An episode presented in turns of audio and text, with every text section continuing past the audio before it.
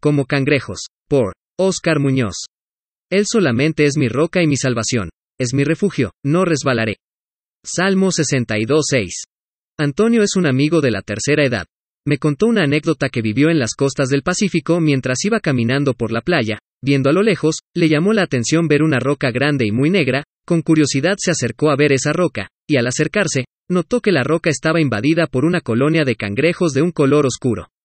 Me comentó que se quedó viendo por un rato a estos animalitos, pues le sorprendió que las olas del mar pegaran tan duro a los cangrejos repetidas veces, y la mayoría no cayeran o fueran arrastrados por las olas. Estos animales son conocidos como los cangrejos de las rocas, diferentes a los cangrejos de arena, que comúnmente tienen un color rojizo. Estos están muy sujetos a estas rocas, que a pesar de que las olas golpean constantemente, ellos continúan en ellas sin problema. El rey David en el Salmo 62, escribe un canto en donde expresa que espera la salvación de Dios, pues en muchas ocasiones era afligido por sus enemigos que constantemente lo amenazaban. Él encontraba refugio en Dios como su roca, se mantenía pegado a Dios, esperando la salvación de Dios a su favor. En el mismo salmo exhorta a los pueblos a esperar por la ayuda de Dios, les dice que derramen delante de él su corazón, que Dios es un refugio. Permaneciendo en la roca.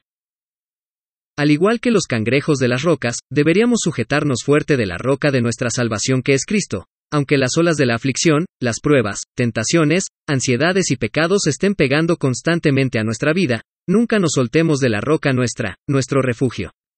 Así como el rey David, sigamos su consejo y derramemos nuestro corazón al Dios de nuestra salvación. Permanezcamos unidos a Él, su mano poderosa sostiene nuestras manos. Oremos. Señor, estoy unido a ti. No te soltaré. Seguiré firme sobre la roca, muy a pesar de las circunstancias. Tú eres mi refugio y no temeré.